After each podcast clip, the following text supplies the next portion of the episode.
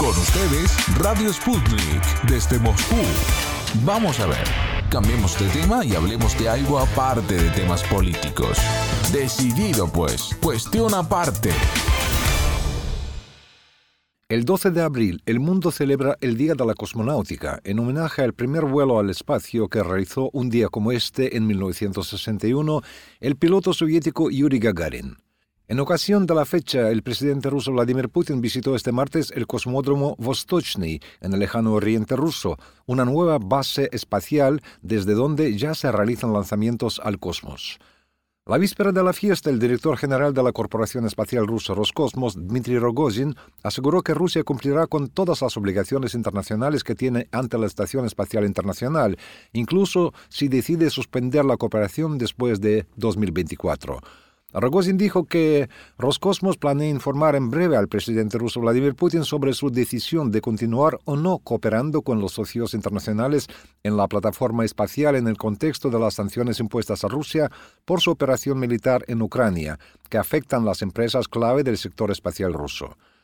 Desde hace varios años el tema espacial tiene una notable presencia también en Centroamérica, gracias a las actividades en este ámbito del Parlamento Centroamericano, la Universidad del Suroeste de Rusia, la Embajada rusa en Guatemala y la iniciativa y los pasos reales emprendidos por quien ha sido nombrado oficialmente candidato a cosmonauta por Centroamérica, el doctor guatemalteco Vinicio Montoya de León. En el Día Mundial de la Cosmonáutica nos comunicamos con Vinicio Montoya pidiéndole que nos comente qué importancia se le da en la región a esta fecha, el sexagésimo primer aniversario del vuelo tripulado al espacio. Hola Vinicio, tienes la palabra. Hola Víctor, un saludo desde Guatemala hasta la preciosa Moscú, esperando que todos estén bien, nuestras oraciones y amistades siempre con ustedes. Sí, muy contentos de celebrar un nuevo día de la cosmonáutica en el 2022, ahora de la mano del Parlamento Centroamericano y su presidente Daniel Ortega, junto a los 120 diputados que lo conforman, en representación de los seis países que a decir son El Salvador, Guatemala, Honduras, Nicaragua, Panamá, República Dominicana.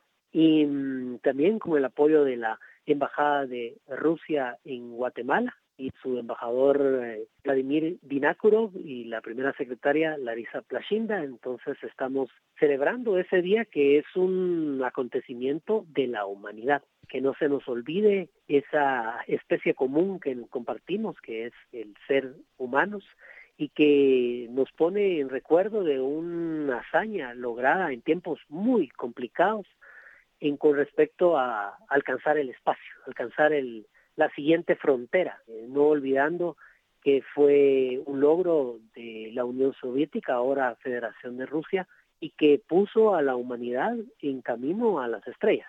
Así es que es un día a conmemorar, hay varias actividades que vamos a estar realizando para conmemorar, insisto, en ese logro que es un logro de la humanidad. Vinicio, perdona que te interrumpo, pero yo me atrevo a suponer o a afirmar inclusive que en los últimos años el tema del espacio se ha convertido en algo presente en la actualidad guatemalteca y centroamericana. ¿Y no te importa explicar a qué se debe este fenómeno?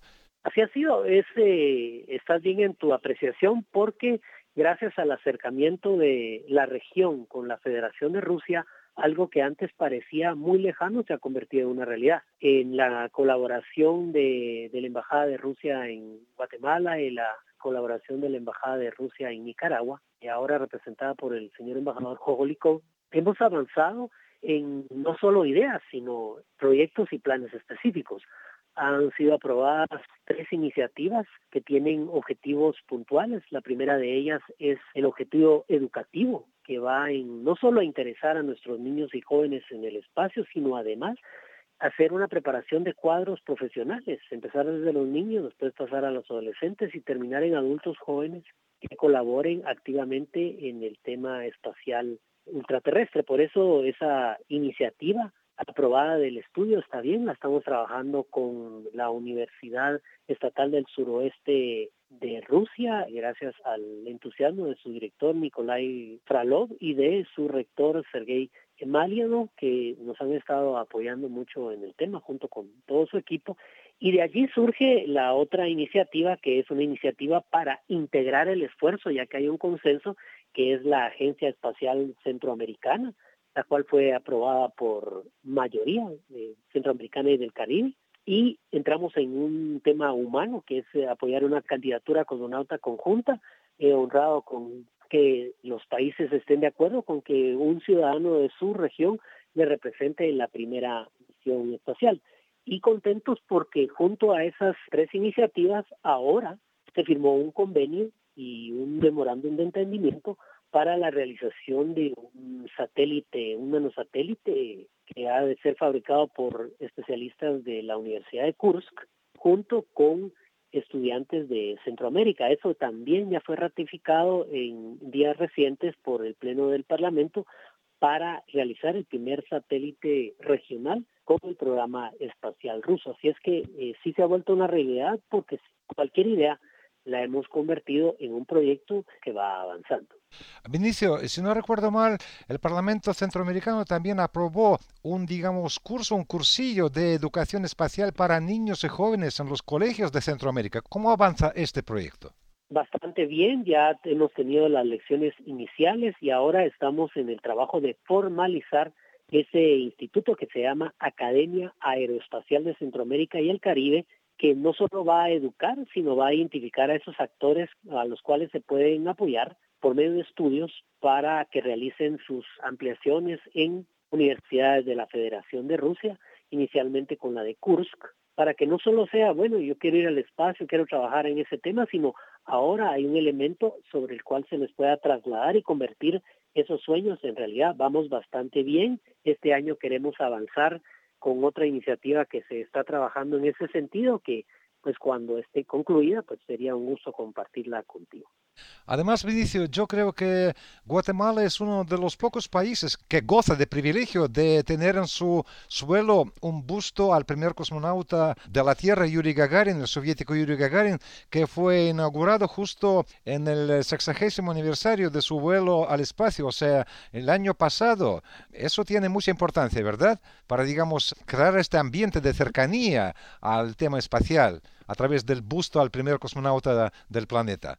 Definitivamente, de hecho, una de las notas que ustedes realizaron que nos gustó mucho era que Yuri Gagarin aterrizaba en Centroamérica. Nos gustó el enfoque, porque así es. El logro de él no solamente es un busto, sino es un recordatorio de que el trabajo da frutos, da resultados y es un signo de la hermandad entre la Federación de Rusia y los pueblos de Centroamérica va a haber un, homenaje en ese busto en el cual se hace un homenaje no solo al hombre, sino a todos aquellos que contribuyeron, conocidos con nombre y anónimos, que lograron colocar al hombre en el espacio. De hecho, eso fue inaugurado en la Semana Mundial del Espacio del año pasado y este año, en octubre, estamos planificando la cuarta actividad junto para realizar la Semana Mundial del Espacio en Centroamérica y el Caribe, en donde otra vez la Federación de Rusia y su programa espacial es un, aliado importante. En ese marco, en esta semana recién pasada,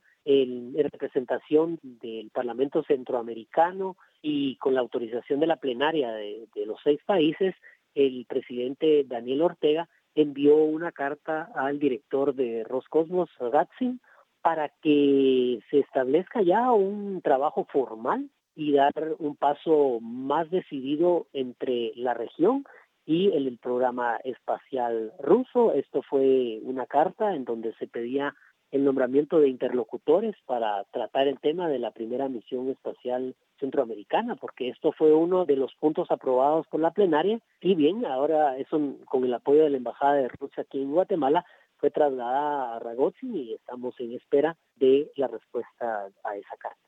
Vinicio, hay un tema que no puedo dejar de plantearte. Estamos en unas condiciones bastante difíciles. Me refiero a esta confrontación entre Occidente y Rusia que originó toda una batería de sanciones que Estados Unidos y sus aliados europeos impusieron contra Rusia y que también tiene reflejo en el avance de los eh, estudios espaciales. Ya al comienzo de este programa, antes de cederte la palabra a ti, yo he citado la información con las declaraciones de Dmitry Rogozin, el jefe de Roscosmos, acerca del destino de la Estación Espacial Internacional, que pues está un poco en incertidumbre, diríamos, gracias a la postura escéptica de Estados Unidos respecto a su futuro. En tu opinión, ¿esta confrontación entre Occidente y Rusia realmente es capaz de frenar sustancialmente el avance en los estudios espaciales o eso no tiene nada que ver? Yo creo que los tiempos reacios reflejan muchas cosas, reflejan eh, cuán sólidas son las amistades, comencemos por allí. Se ha confundido mucho el tema, sobre todo en esta latitud del planeta, en donde una advertencia técnica, es decir, nosotros somos importantes para el sostenimiento de la estación, se interpreta como una amenaza. Todos sabemos que sin la propulsión rusa, lamentablemente la estación orbital internacional no podría ser sustentable en el espacio, no se podría mantener en la órbita. Entonces, sí se lamenta que, que digamos, las posiciones beligerantes afecten una cooperación que la Federación de Rusia ha estado dando al programa espacial conjunto. De hecho, yo soy eh, testigo de que el programa espacial ruso honra los tratos a los cuales se ha comprometido. Pero es difícil honrar pactos cuando tienes un pie encima del cuello, ¿verdad? Es complicado. Uno entiende que lo técnico no debería de, de mezclarse, pero lamentablemente sucede. Creemos que existe la posibilidad de que haya una ruptura entre el trabajo de, del programa espacial ruso y otros programas, pero es el principio del trabajo con otras opciones, con otras latitudes. No creo que eso vaya a provocar que el programa espacial ruso se detenga, por el contrario, se diversifique. Yo lo veo, eh, de hecho, me baso en las declaraciones del director Dimitri Ragozin, donde decía que terminar una relación con unos socios, pues eh, es el inicio de otros. Y recientemente hubo una confirmación de eso a través del trabajo que se va a hacer entre Venezuela y la Federación y de hecho por eso es que Centroamérica viene y ya desde hace rato está trabajando con la Federación y sabemos que lo hacemos porque confiamos en, en el programa espacial ruso, en el honrar los compromisos que adquiere y por ello siempre hemos buscado ese apoyo y vuelvo a decir, ya me conoces, yo soy optimista, un optimista no de ilusiones, sino de realidad. Entonces, tomando en cuenta que se está dando este cambio de actores, pues en lugar de, que el programa espacial se detenga, creo que lo que va a hacer es una modificación de los actores que se dan. De todos modos, Rusia ya está planificando su estación para el 2025, no muy lejano de donde estamos, y hay trabajos con China para una estación lunar y así es que, en mi perspectiva, el trabajo espacial no se detiene, sino solo es reorientado a otras áreas y con otros actores.